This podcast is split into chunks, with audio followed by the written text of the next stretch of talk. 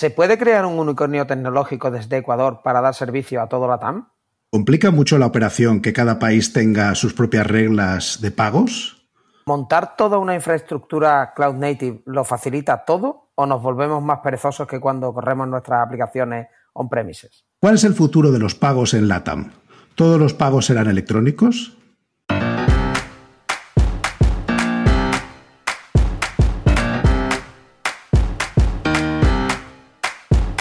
Bienvenidos a Unicode U00D1. El podcast para desarrolladores móviles y no tan móviles patrocinado por MongoDB. Yo soy Diego Freniche. Y yo soy Jorge Ortiz.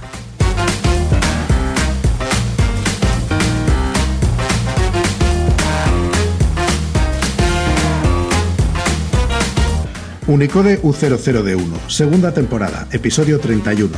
Dinero en el Ether.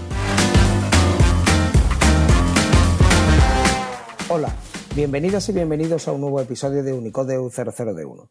Hoy tenemos como invitado a Giacomo Horizonte. Giacomo es un apasionado de la tecnología que actualmente ocupa el cargo de gerente de infraestructura cloud en el unicornio latinoamericano Kushki. Él es el responsable de la estrategia y ejecución de la infraestructura híbrida en su empresa, lo que incluye la evaluación de la tecnología cloud más reciente, la selección de proveedores y la planificación de datos buscando innovación y eficiencia. Eh, hola, ¿cómo estás, Giacomo? ¿Y cómo estás, Jorge? Bien, muchísimas gracias por este espacio. Gracias a ti por prestarte a, que te mm, preguntemos y que hablemos de una empresa que suena muy interesante, que se dedica a, a, los pagos, ¿no? O sea, vosotros a lo que os dedicáis básicamente es a mover dinero de un sitio a otro viéndolo o sin verlo los usuarios. Cuéntanos un poco, sea, ¿qué, qué, hacéis en el, en el mundo de los pagos? Bueno, primero encantado de conocerlos, Jorge y Diego. Me parece genial estos tipos de espacios donde podemos hablar de, hablar de tecnología, ¿no? Hablar de empresa y, y, de todos los temas que, que, que, están en, el, en este universo. Bueno, trabajo en Kushki, me dijeron, gerente de infraestructura cloud en Kushki.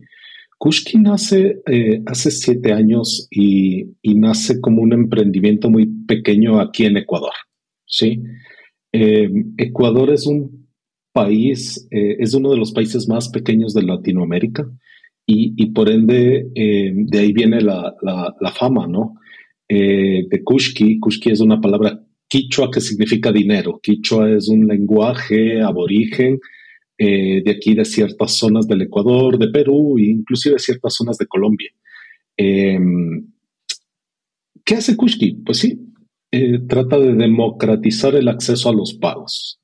Eh, ¿Por qué democratizar? Porque en Latinoamérica siempre hemos visto que, el tema de pagos es, es, un tema complejo, o sea, llegar a cobrar con tarjeta de crédito es complejo, no, no es igual que Estados Unidos, donde existen empresas muy grandes como PayPal y, demás, que, facilitan mucho el acceso a, este, a las empresas a que puedan recibir pagos con tarjeta de crédito. En Latinoamérica es un poco más complejo, es, es un tema difícil por el tema de, de, fraudes y, el tema de acceso.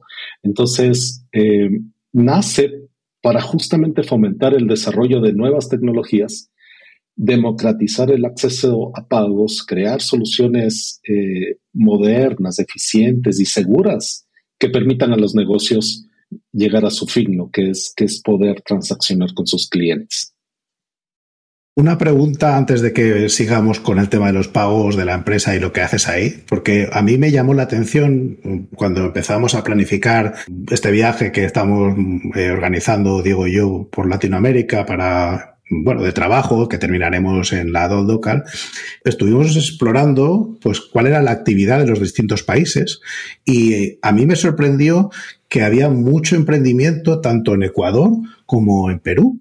Eh, que yo perdóname, no quiero resultar eh, eh, borde porque no es el objetivo.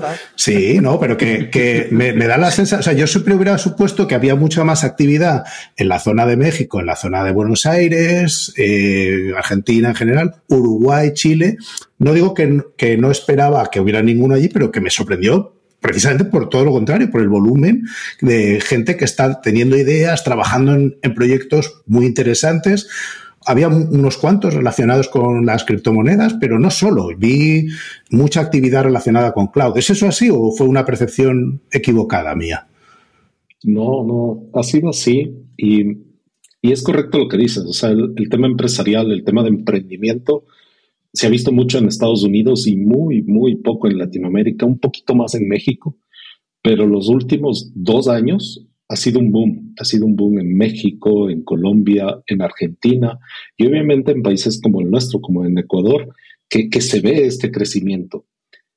Yo creo que es un crecimiento natural por el tema de pandemia. Eh, es doloroso, el tema de pandemia nos pegó a todos, fue una etapa muy dolorosa para todo el mundo en general, pero que sí que trajo algunos temas nuevos porque el ser humano siempre busca salir adelante de diversas formas. Entonces, el hecho de, que ahora tengamos teletrabajo, por ejemplo, y que sea muy popular y que haya cogido mucha fuerza, fuerza, es un tema de pandemia. Sí, nace con un tema doloroso, pero realmente podemos rescatar cosas positivas. Yo creo que, que este boom de startups viene de ahí, viene de este tema de, reinventarnos como, seres humanos y de buscar mejores negocios y mejores oportunidades para crecer.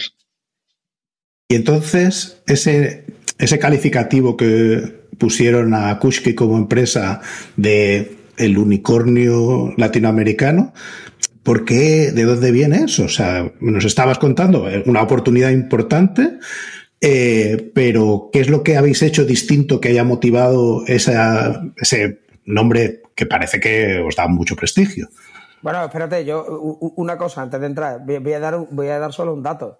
100 millones de dólares en financiación que han llegado por ahí. O sea, yo he estado leyendo y, en fin, yo creo que está bien, ¿no? Da el calificativo de unicornio, ¿no? De entrada. Eh, y es parte de eso. Eh, hay, hay, un, hay todo un, un ecosistema de, startups y un ecosistema que apoya estas startups, ¿no? Hay empresas, hay ángeles inversores, hay founders, hay, hay, hay muchos bancos y empresas privadas que ponen dinero buscando estas oportunidades de inversión en startups. Entonces, eh, cuando empiezas unas startups, eh, tienes entry levels, tienes conceptos como el bootstrapping, que es cuando tú financias tu propio emprendimiento, y también cuando buscas capital.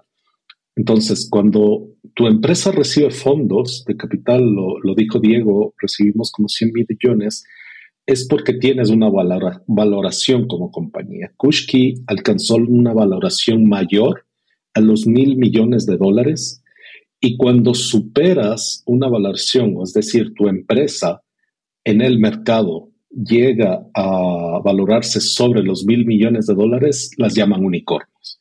En este caso, Kushki es un unicornio por esa denominación, por esa valoración, y es el primero en Ecuador, lo cual es, es, genial. Y, es de ahí viene el nombre. Eh, buenísimo. Entonces, lo que, lo que habéis hecho, de, estabas contándonos antes la, la, oportunidad que habéis visto en el mercado, ¿cómo habéis decidido abordarla? ¿Qué, qué habéis, o sea, cuál ha sido la secuencia de vamos a hacer esto primero? Eh, vamos a, mm, porque hay muchos tipos de pagos que pueden ocurrir para eh, articular ese mercado que nos contabas antes y, dar servicio a estas empresas que quieren admitir pagos en tarjeta, a las transferencias entre individuos. O sea, hay un, abanico, aunque la gente piensa que mover dinero es mover dinero, hay muchos servicios que hay en torno a mover dinero. ¿Cuál ha sido el camino que habéis recorrido y cómo lo habéis eh, estado haciendo? Sí, em, bueno, Kushki nace por dos em, inversionistas súper, súper eh, chéveres, visionarios, Aaron y Sebas, Aaron Schwarzkopf y, Sebas Castro, que son los, los fundadores iniciales de, la iniciativa Kushki. Lo que ellos visionaron en su momento era justamente esta necesidad de juntar a los consumidores con los comercios de ofrecerles a los comercios un medio de integración ágil para poder recibir pagos.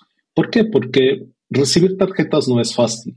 Eh, y sobre todo en Latinoamérica, el porcentaje de, gente, de tarjetavientes es, no es muy alto todavía. El miedo que teníamos hace algunos años de poner la tarjeta en una página web para comprar un servicio o acceder a algún producto es un miedo latente y es latente todavía por el nivel de fraude que puede existir. Entonces, ofrecer al comercio estas herramientas tecnológicas que le permita acceder fácilmente a, recibir estos pagos, pues es, lo que ellos vieron. Y no solo recibirlos en su país. Eh, lo que nosotros ofrecemos es una API eh, donde juntamos medios de pagos, porque no solo cobramos con tarjeta de crédito, también eh, recibimos transferencias y, y, hacemos cash, que es el dinero en efectivo que tú puedes depositar, por ejemplo, en un Western Union y generar pines de pago para completar una transacción y ofrecer todo a través de una única API para todos los países donde ofrecemos servicio. Esa es la, propuesta de valor que como Kushki damos a los comercios para que puedan integrarse de forma muy rápida con nosotros. Y, ahí viene un poco el tema de innovación, ¿no? Ofrecer una API eh, que englobe todo, que solo hagas una integración y que ya tengas el abanico de disponibilidades para que las adaptes a tu forma de negocio y que sea multipaís. Es, es, yo creo que es lo que, lo que nos ha hecho crecer bastante. A mí me parece todo un reto el poder montar todas esas piezas juntas. Yo, como comentábamos antes de empezar a grabar, mi trabajo anterior era para una pasarela de pagos también y su negocio también era ofrecer un API. Pero una de las cosas que aprendí básicamente a bofetadas cuando trabajaba para ellos es que eh, cada esquema de pago tiene requisitos distintos, tiene temporizaciones distintas, tiene una serie de, de, cosas que hay que implementar y que además, pues hay algunos que intervienen bancos centrales, otros que tienen un barco intermediario para mover el dinero. Entonces, aunque suena muy, bueno, pues se mueve dinero de aquí a aquí, parece que es una cosa sencilla, a mí me parece muy complicada y me parece que tiene mucho mérito poner todo eso en un único API que se pueda eh, dar servicio, como decías, a todos los países en los que ahora trabajáis. Eh, ¿Cuál fue la forma de, plantear esto tecnológicamente? Porque la idea está bien, pero hay que aterrizarla, ¿no? Y lo habéis aterrizado. ¿Cómo, ¿Cómo habéis hecho para que eso funcione? Y, es parte del ecosistema de pagos. Eh, cada país es distinto. Ecuador tiene sus reglas de pago, tiene sus bancos, Colombia tiene sus reglas de pago, sus leyes, sus bancos, y, es, y es justamente cuando hablamos de democratizar, es dar el acceso a todo el mundo, porque no todos tienen la capacidad entre distintos países mucho más. Entonces, no todos tienen esta capacidad de, ir a un país, entender cómo funciona la ley, empezarse a integrar con diversos actores del sector para recibir un pago por tarjeta. Es, es, es muy costoso para las empresas realizar eso. Entonces, nosotros sí hicimos ese trabajo, fue un reto. Bueno, yo voy dos años aquí en Kushki, eh, igual cambiando todo desde el área de infraestructura, porque algo chévere de Kushki es que somos un poquito de todo, ¿no? También somos una maravillosa combinación de gente de diversas culturas, porque tenemos gente en varias partes de Latinoamérica, en México, en Colombia, en Perú, en Chile y, claro, aquí en Ecuador. Y, y eso hace que estos equipos multidisciplinarios se encarguen de buscar todas estas vueltas que necesitan la rigurosidad y cumplir las exigencias de cada país justamente para poder procesar un pago. Unir ese conocimiento, unir esas culturas, aunque no lo crean en una API, es, todo el reto y es lo que nos hace orgullosos de pertenecer a, a Kushki.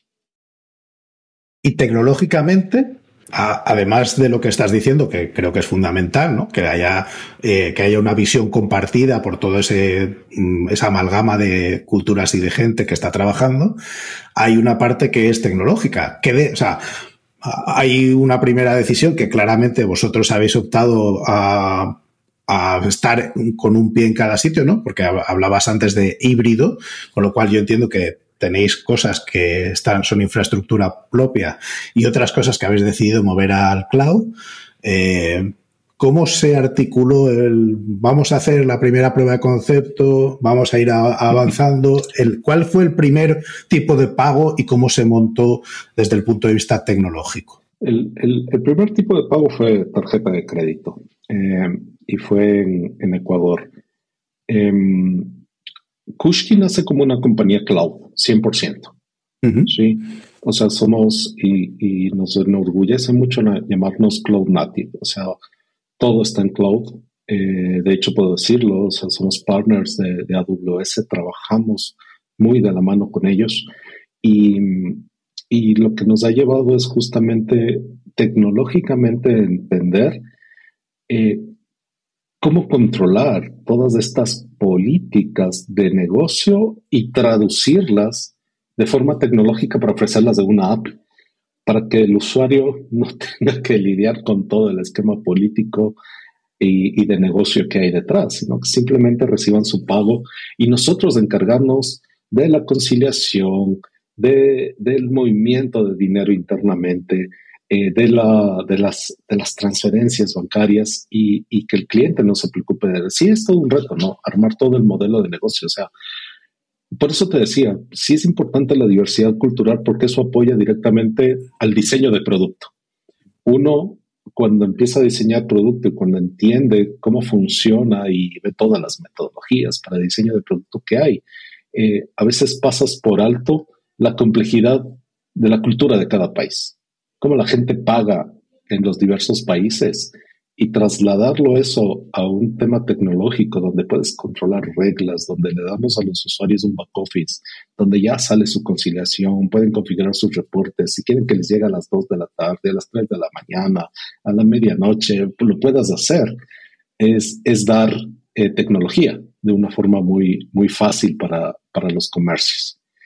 Mm, esta estructura sí es híbrida. ¿Por qué, ¿Por qué la, la llamamos híbrida? si bien el 100% nació en AWS eh, y somos cloud native, em, algunos pedazos eh, son físicos. Son físicos porque tenemos un par de data centers para alta disponibilidad, para conectarnos con diversas marcas como Visa y Mastercard.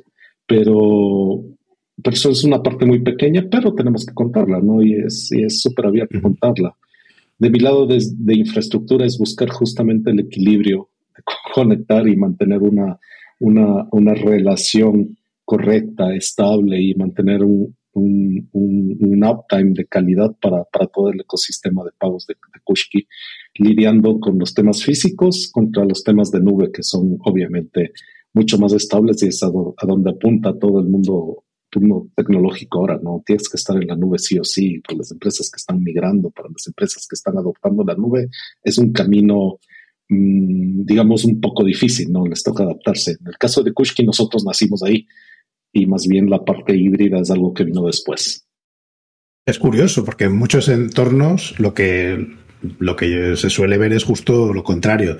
Evoluciona de un entorno puramente físico, eh, on-premise o en las instalaciones con sus data centers propios y conforme van adaptando eh, también incluso el desarrollo, porque es distinto, eh, se mueve hacia una infraestructura en la nube que, que tiene esas ventajas que tú decías, ¿no? Esa flexibilidad.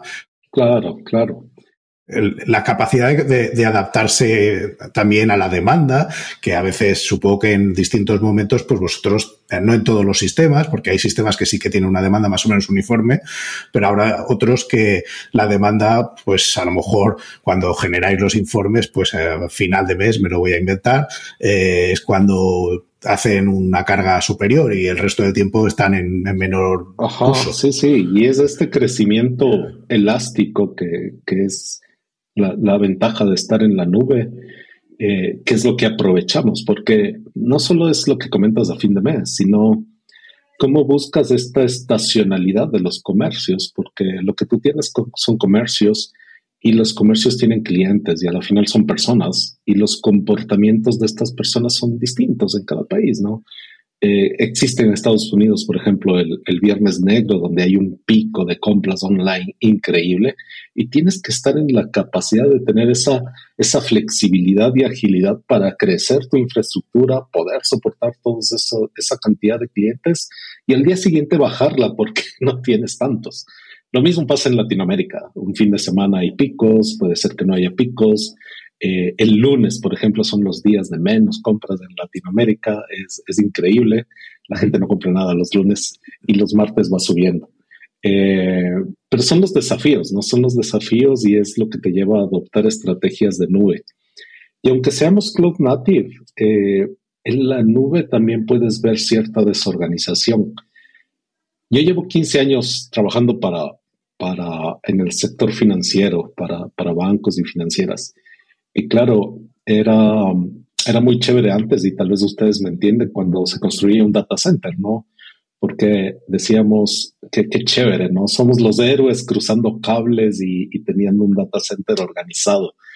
Pasar de eso a la nube a veces también lleva malas prácticas. Uno lleva hacia la nube malas prácticas porque eh, en la nube, en cambio, tienes un ecosistema de servicios a disposición. Y cuando estamos en este periodo de diseño, de prueba y error, que es fantástico, tiendes a dejar un poco de basura, usar servicios que no debiste usar, usar servicios inadecuadamente. Y, lo que hacemos acá justamente es afinar todos esos servicios para entregar un valor eh, que sea eficiente, que sea eficaz y que sea eficiente al mismo tiempo para que no, no, no, cause eh, fallas en el servicio y siempre tener un crecimiento constante. Uno de esos temas justamente son los datos, ¿no? Cuando uno tiene esta cantidad de datos de, tarjeta de créditos, donde vas viendo la posibilidad inclusive de meter temas de inteligencia artificial para analizarlos, eh, utilizar servicios como SageMaker para analizar datos, te das cuenta que lo que diseñaste hace unos años, pues tal vez no te sirve ahora. Te das cuenta que tienes muchas bases de datos porque eran servicios que podías ocupar fácilmente y que ahora los tienes que concentrar en uno. Eh, y, ahí, ahí es cuando regresas a ver otros servicios como de bases de datos más globales, más robustas, como el de Mongo, que nos permite crear data lakes. ¿Qué es lo que estamos haciendo ahora para poder meternos aún más en el tema tecnológico, subirnos en la ola de la inteligencia artificial y empezar a, hacer análisis? ¿Qué es lo que se hace con los datos? Son las oportunidades, no son los desafíos de, de ahora.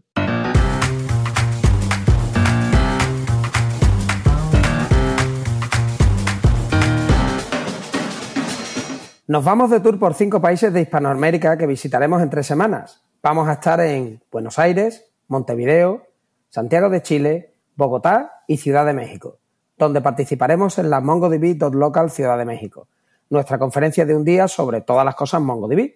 ¿Y sabes que en cada una de estas ciudades haremos talleres sobre cómo escribir apps desde cero, tanto para iOS como para Android, que sincronicen sus datos con MongoDB Aldas utilizando Aldas Device Sync? Pero, Jorge, ¿cómo que desde cero? Sí, sí. Empezarás con una app vacía, crearás tu propio clúster en MongoDB, escribirás el código para crear la interfaz de usuario, te autenticarás con MongoDB, grabarás y mostrarás datos en la aplicación y aprenderás a sincronizar con MongoDB Aldas Device Sync. Pero todo esto seguro que es una presentación, o es que se va a escribir código de verdad. Esto es un taller en el que se escribe desde cero una app y es 100% práctico. Esto me interesa mucho. ¿Cómo me apunto? En LinkedIn iremos anunciando los distintos talleres y cómo apuntarte. Oye, ¿y, lo de la conferencia MongoDB Local de Ciudad de México? ¿Puedes adelantarme algo? A ver, esto es una conferencia de un día, en la que participan distintos expertos de nuestra compañía y también clientes, con varios tracks llenos de ponencias técnicas súper interesantes. De hecho, me han filtrado que hay dos ponentes estrella, que no puedo decir los nombres, pero que están ya en la agenda. Eh, va a abrir la conferencia Sahir Azam, que es el Chief Product Officer de MongoDB, y nos va a hablar de cómo el futuro se ejecuta en MongoDB. Si quieres atender a esta conferencia, te vamos a dejar un código de descuento solo para ti. CDMX Podcast 50, todo seguido y en mayúscula, que te da un 50% de descuento a la entrada. Lo dicho, van dos ponentes muy buenos, pero tendrás que ir a la agenda para ver cuáles son.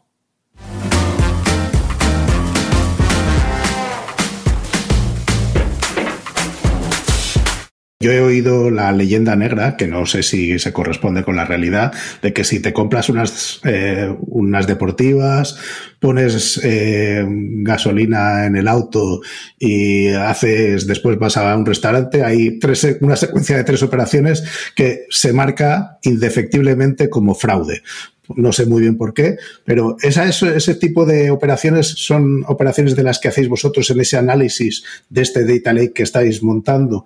Es buscáis esa secuencia en la que esperáis eh, detectar cuando la gente tiene un comportamiento anómalo para parar el fraude antes de que vaya a mayores, a que genere más daño económico a la gente afectada, o cómo funciona eso. Funciona, funciona similar a eso.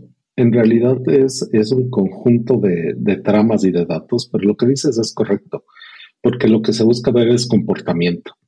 Y, y sí, utilizamos el tema de, de, Machine Learning en dos etapas.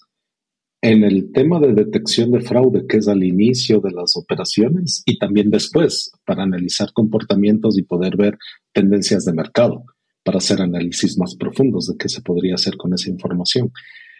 Cuando tú compras con tarjeta de crédito, pues tú sabes que es muy fácil que te roben la tarjeta de crédito. Te roban la tarjeta de crédito, van a una página y van y hacen un gasto. Sí hay comportamientos típicos que se pueden detectar. Eh, lamentablemente a veces sí son post-mortem, pero se puede parar en algún momento y eso es lo que busca la inteligencia artificial en las transacciones en línea generalmente un comportamiento sencillo de los, de los eh, llamemos los ladrones, los, de estos ciberladrones, es que hacen transacciones pequeñas al inicio con la tarjeta que robaron para ver si funciona. Y después viene una grande. Entonces, claro, así ves comportamientos y los sistemas son capaces de detectar esos comportamientos y mandarte un mensaje y decirte, oye, estás haciendo una transacción por mil dólares. ¿Fuiste tú? Y cancelarla y así evitar un daño mayor. Claro, es, es fantástico porque no son personas que están atrás, sino ya son máquinas que te ayudan a hacer esto, este tipo de modelos. Y, y eso es lo que, lo que a los comercios también les gusta bastante, porque es dinero que ellos pierden, es dinero que pierden las personas, pierden los comercios y, y, que en realidad en Latinoamérica y en el mundo es un monto bastante alto. El ciberataque es, es, es bastante alto. ¿Y cómo se lleva la parte de la responsabilidad de estos datos que hablábamos, que son que hay unas reglas, eh, algunas eh, a nivel político por país y otras específicas de, por ejemplo, de Visa o de Mastercard o de American Express sobre cómo se guarda la información eh, y a quién avisar cuando ocurre un incidente, eso es muy complejo, supone un esfuerzo muy grande en vuestra infraestructura y en vuestro comportamiento el atender a todas esas necesidades. Sí, em, en, la industria de, tarjetas, pues sí hay varias reglamentaciones por país, ¿no? Cada país tiene sus reglas y demás, pero digamos que hay una que abarca la industria, que es, eh, eh, eh, que es el el tema de seguridad de tarjeta vientes y cómo guardas esos datos en tus bases de datos, ¿no? Eso ha sido un reto asumirlo. Kushki actualmente es, certificada PCI. PCI es la norma internacional de guardado de datos de tarjetas que la comparten marcas como Visa, Mastercard, American Express. Y, y Kushki es certificado en eso y eso garantiza a los comercios que la información que nosotros guardamos pues está totalmente encriptada y, y, almacenada de, de, tal forma que nadie puede acceder a esos datos. Y, y, claro, esas son las partes que hablábamos al inicio, ¿no? La parte política, la parte de cumplimiento en cada país y estas partes de cumplimiento general más macros que, que hacen que justamente dar un API a un comercio que ya tenga todo eso por detrás y, no solo el cumplimiento de PCI, sino el cumplimiento de ISO 27000 de seguridad, por ejemplo, eh, algunas ISOs operacionales, ya las tengas en el frente, ya las tengas en el API, tengas la seguridad de que el tarjeta viente que ponga su tarjeta en nuestro botón de pagos o que cruce información a través de nuestra API, pues es una información que ya está segura para todos. Y que luego vas a poder consumir esa información en tus reportes, en tus conciliaciones y, poder utilizarla de otras formas. Es, es, un mundo complejo, es un mundo complejo el de los pagos y hay que tener mucho cuidado con eso. Pero lo que sí habréis visto es que en ese funcionamiento, esa evolución que habéis hecho desde el, desde estos, desde el principio de esos siete años, eh, habrá sido percibida por los usuarios como una experiencia mejor. ¿Ha rebajado su reticencia a utilizar este tipo de pagos electrónicos? ¿Vosotros notáis esa tendencia en donde el usuario ya se siente un poco más cómodo poniendo la tarjeta que nos decías antes? ¿Había reticencia? hay menos, está animando el mercado latinoamericano a pagar con medios de pago electrónicos más que ocurría hace siete años? Fue, fue igual, eh, y yo creo que igual fue una obligación para el mercado latinoamericano. Hablábamos del inicio de, lo duro que, que, fue la pandemia, pero también cómo la pandemia empujó a otro tipo de comportamientos, porque nos encerraron en casa. Estuvimos encerrados, cuidando a nuestra familia, y, la, y una de las formas de conseguir alimento era comprándolo en línea o conseguir otro tipo de servicios. Entonces sí, de cierta forma, el mercado se obligó a utilizar medios de pago online para poder abastecerse, para poder surtir de, de, medicamentos, de alimentos o de los servicios que necesitas a tu casa. Entonces yo creo que, que viene de ahí el empujón el, perder el miedo a poner la tarjeta en línea, que, que, sí era un comportamiento en Latinoamérica eh, normal, yo creo que se ha perdido bastante. Y aún hay trabajo, hay mucho trabajo por hacer. El mercado latinoamericano es muy grande eh, y hay todavía que desarrollarlo. Y, y, por eso también hemos puesto no, no solo de tarjeta, sino también de otros medios de pagos como Transfer y Cash, que te permiten hacer pagos con, dinero real de tu cuenta hacia otra cuenta. Eh, y ahora también innovando y, buscando la forma de, utilizar RTP. No sé si han escuchado RTP, que significa Real Time Payments, es otra forma innovadora de hacer pagos. Eh, en Brasil hay Pix, hay una marca que hay una marca financiera que es Pix que viene del gobierno. En, en Tailandia PromptPay en Singapur, PayNow, eh, que son empresas que están creando disrupción al transformar esto de las transferencias, porque generalmente tú puedes hacer transferencias de banco a banco y es muy rápido, le puedes pasar dinero a tus hijos, a tu familia o a un amigo de forma muy rápida, pero si, si la persona a la que le quieres mandar el dinero está en otro banco, ya la transferencia no es inmediata, ya te cuesta un poco más, eh, puede demorar un día en llegar o, otros temas. Entonces, crear este tipo de experiencias, yo sí creo que mejora muchísimo la confianza también en medios de pago. Entonces, crear experiencias donde te permitan, ah, mira, no tengo tarjeta, pero puedo enviar dinero a través del botón. Sí, lo puedes hacer. Eso crea experiencia para el usuario final. Y si lo haces muy rápido, pues la experiencia mejora. Y yo creo que la experiencia sí crea confiabilidad y eso va a hacer que, el mercado crezca y que pierdas el miedo a hacer una transacción en línea. En el, no sé si será el caso allá, pero aquí en España, los las webs que animan a la venta de cosas, pues aquello que es tuyo pero que no lo estás usando o que le quieres dar vida o quieres hacer algo de dinero con lo que tienes, pues ese tipo de, portales, como por ejemplo Wallapop, eh, antes eh, tenían esa restricción. Ahora tú puedes encontrarte con alguien, le vas a vender algo tan sencillo como un libro y el libro se lo ve, ve que está en buen estado, ve que le gusta y en el mismo sitio donde te estás encontrando hace la transferencia y tú ya ves ese dinero en tu cuenta inmediatamente. Entonces estoy 100% de acuerdo con lo que estabas diciendo. Es una forma en la que permite hacer un, un tipo de transacciones que antes Claro, si yo voy a recibir el dinero del libro mañana, pues mañana te doy el libro. No, no te lo quiero dar hoy por si el dinero no me llega nunca. Tú me lo vas a enseñar que he hecho la transferencia, pero no genera la misma tranquilidad eh, que cuando yo veo que ese dinero ya ha entrado en mi cuenta. Entonces, hay ciertas transacciones, incluso por importes pequeños, no hace falta que sea por un importe muy grande, que, que se convierten en transacciones posibles y fáciles gracias a esa experiencia. ¿Hay algún otro campo en el que tú creas que se está innovando y que eso avanza también en, este sentido?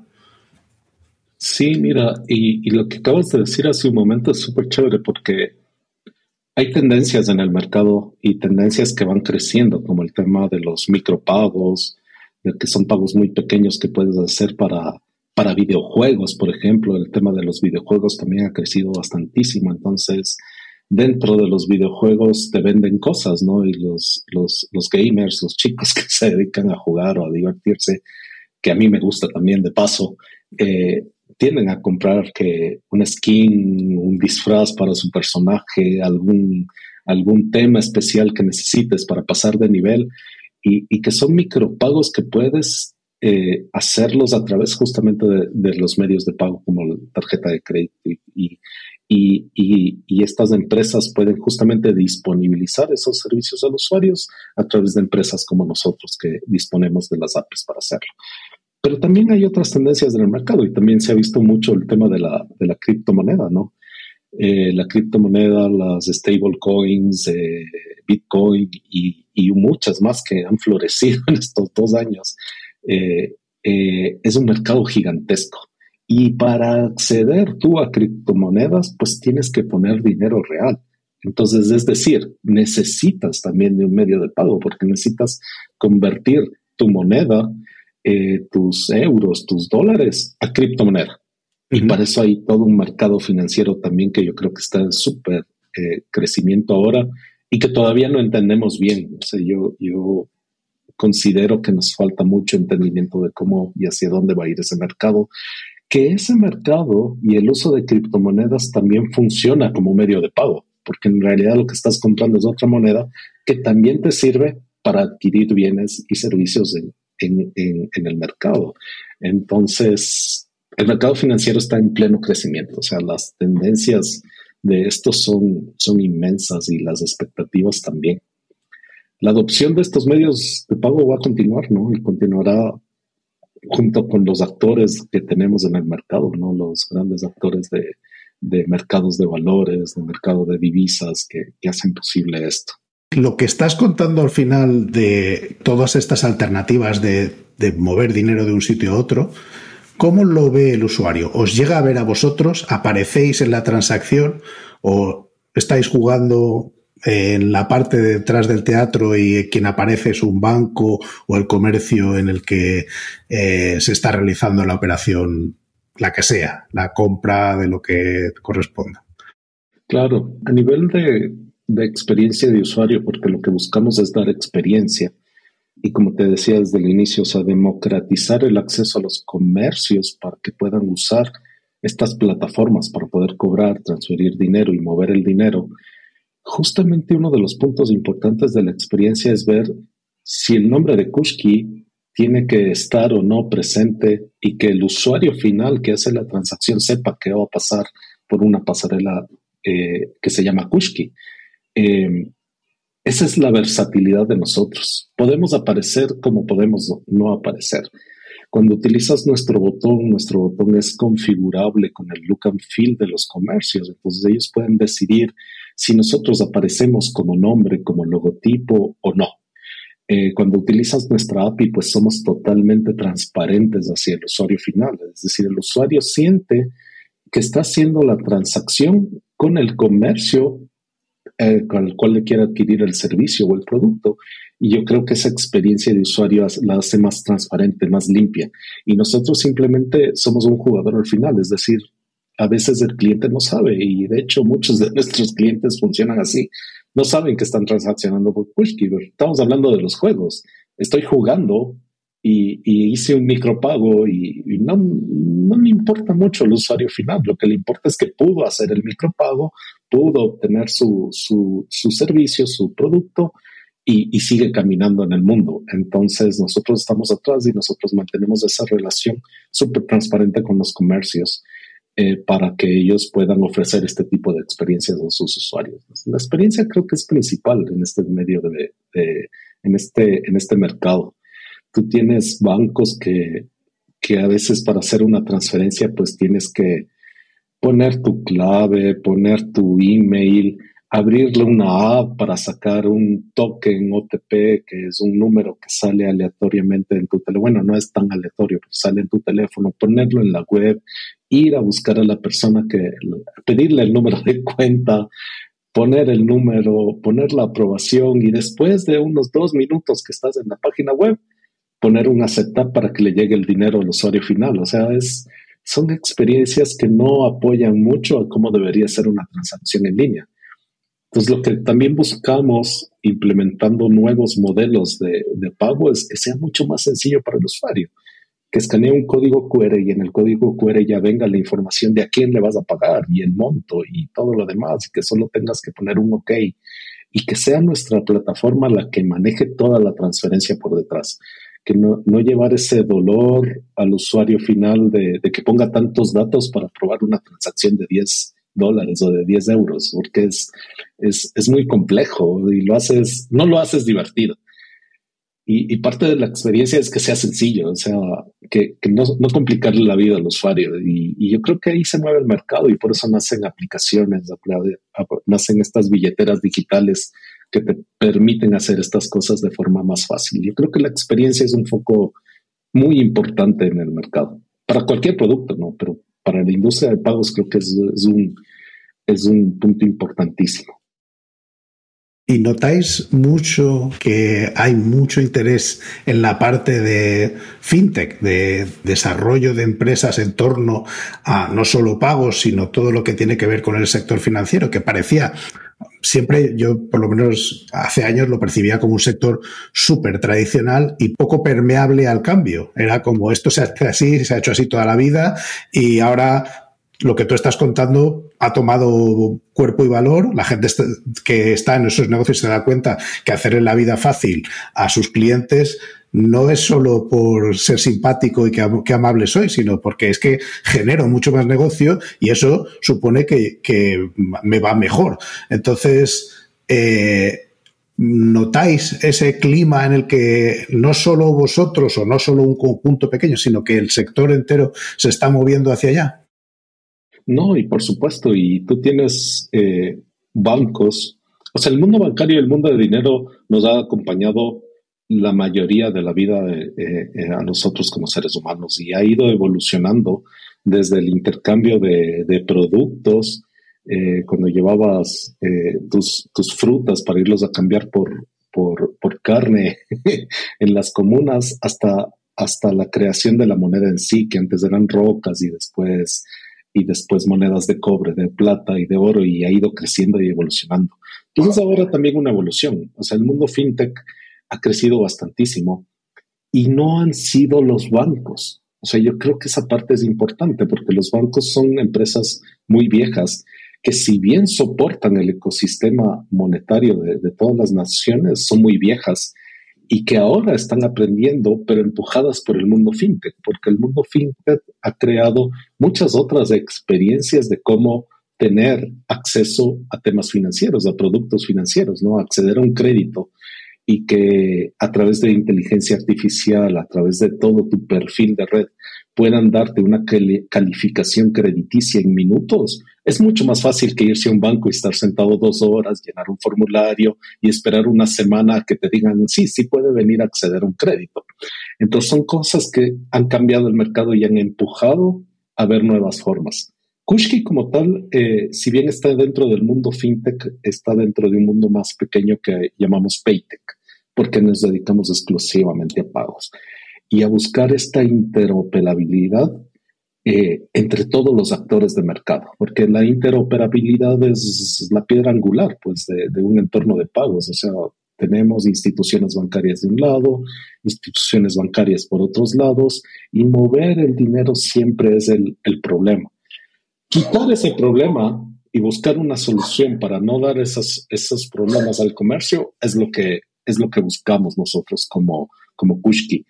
Pero el mercado fintech en general puede crecer más productos y servicios sobre nuestra API, porque lo que nosotros buscamos también es que el mercado crezca y utilice nuestras APIs para inventar muchas otras más, para inventar experiencias adicionales a los usuarios y que, y que podamos ver más cosas en un futuro. los reguladores y todo el tema de compliance y quitar todos esos dolores a los comercios, yo creo que apoya al mercado fintech para que crezca. Y crea otra visión, ¿no? Crea otra visión y yo creo que los bancos están viendo esa visión y están creciendo también y están creciendo el ecosistema. A la final todos estamos en el mismo ecosistema y, todos nos apoyamos. Es lo chévere de, de las empresas, ¿no? No vernos como enemigos, sino ver que todos podemos aprender y que siempre podemos estar en constante eh, aprendizaje de lo que es el sector financiero. Yo el otro día oí una noticia, no sé si voy a equivocarme en el país, creo que era Dinamarca, que estaba planteándose eliminar el dinero en efectivo, porque la mayoría de transacciones, desde céntimos de euro hasta el importe que quieras hacia arriba, ocurrían de forma electrónica, eh, bien sea mediante tarjeta o bien mediante eh, pues transferencia desde tu cuenta en el banco o la que sea. Yo entiendo, aquí en España, por ejemplo, no estamos en, ese punto todavía, aunque sí que es cierto que ha cambiado mucho el mercado en los últimos años, en parte por lo que comentabas antes, en parte porque yo creo que también ah, veníamos ya eh, intentando empujar lo de las transferencias o lo del movimiento de, dinero de forma digital. ¿En qué punto está eh, Latinoamérica ahora mismo? Está. Eso. Estamos lejos todavía. Estamos lejos todavía. Yo creo que el mundo en general está lejos todavía pero esa es la visión de futuro. Tú sabes que para tener moneda, o sea, el dinero físico, los billetes y las monedas, pues pasan todo un proceso, ¿no? Un proceso donde los bancos centrales imprimen, tienen un montón de seguridades, hay un montón de inversión y de gasto para producir billetes seguros, monedas que sean seguras y que no sean fácilmente duplicables para que no haya fraude. Entonces, el dinero en sí, tener dinero físico es costoso. Es costoso. necesitas una billetera física de cuero muy linda que, los hombres estamos acostumbrados a llevarlas y las mujeres en sus carteras. Pero el dinero nos pesa llevar billetes. Si no te, si no te acordaste de sacar dinero para la semana y quieres ir a tomar un café, pues tienes que regresar a un cajero y sacar dinero. Y eso significa también un costo. Entonces, el dinero en sí es costoso. Tener dinero en el bolsillo es costoso. Entonces, ¿qué mejor que llevarlo al mundo digital? Es mucho más barato, es mucho más seguro, es flexible y te da toda esta interoperabilidad para poder hacer con él lo que tú necesites. Entonces, una de las visiones es que el dinero va a desaparecer en algún momento, el dinero en concepto físico como tal, eh, por el costo que tiene de mantenimiento. Yo creo que todo el mundo está apuntando a eso. Yo lo veo un poco lejos todavía y en Latinoamérica aún más. la reticencia que yo siempre oigo principal a esto ya no es tanto la seguridad, es la confidencialidad. Es la gente le preocupa, de hecho aquí cuando salió la noticia esta que comentaba antes, que insisto, creo que era de Dinamarca, eh, lo que le preguntaban a la gente en la calle era, ¿Tú querrías que eso ocurriera? Porque claro, eh, todas las operaciones que tú estás realizando, pues al final queda algún rastro de esa operación. Si eh, tú hay una operación que quieres que sea eh, confidencial, que no quede traza de esa operación, pues es muchísimo más difícil con dinero digital que con dinero físico. ¿Tú cómo ves esa parte? Es, un, es una parte de seguridad importante, pero que también ahora la tenemos. Los bancos también guardan tus transacciones, también guardan un monto. Tú, tú puedes ahora meterte a una página web de, tu banco y puedes ver que tu dinero está ahí en, en digital no lo tienes físicamente. Y todos esos números ya están ahí. Es decir, tu dinero ya está digitalizado de cierta forma en libros digitales. Em, yo creo que aquí es un tema de confianza, un tema de confianza importante para entender que ese dinero ya no es físico, pero que sí lo puedes usar para tus servicios. Es un cambio de mentalidad todavía tenemos mucho camino por recorrer. Yo creo que el reto y las nuevas tecnologías como blockchain van a apoyar muchísimo esto para hacerlo más seguro y hacer y crear esta confianza, entregando tecnología de seguridad que permita que el mercado confíe, ¿no? Pero es un tema de adopción. Yo lo veo un poco lejos todavía, pero, pero realmente la información ya está ahí. Y cómo se accede a ella es el, es el problema que tenemos que tratar. Yo creo que hemos dado un repaso importante, que has, has contado cosas muy interesantes. Muchísimas gracias, Giacomo. Tenemos a Diego ahí en el fondo que normalmente mete caña, pero hoy lo tenemos súper calladito, ¿no? ¿Qué quieres hacer? Pero está, pero no, pero está en el fondo. No, creo que nos ha faltado hablar un poco de que también hay pues conectividad con las tiendas estas como o sea, quiero decir que también hay un kit para desarrolladores y que os podéis integrar con un WooCommerce o Magento, pero bueno, ya es que no nos da tiempo a todo. Sí, que si la gente se puede animar, ¿no?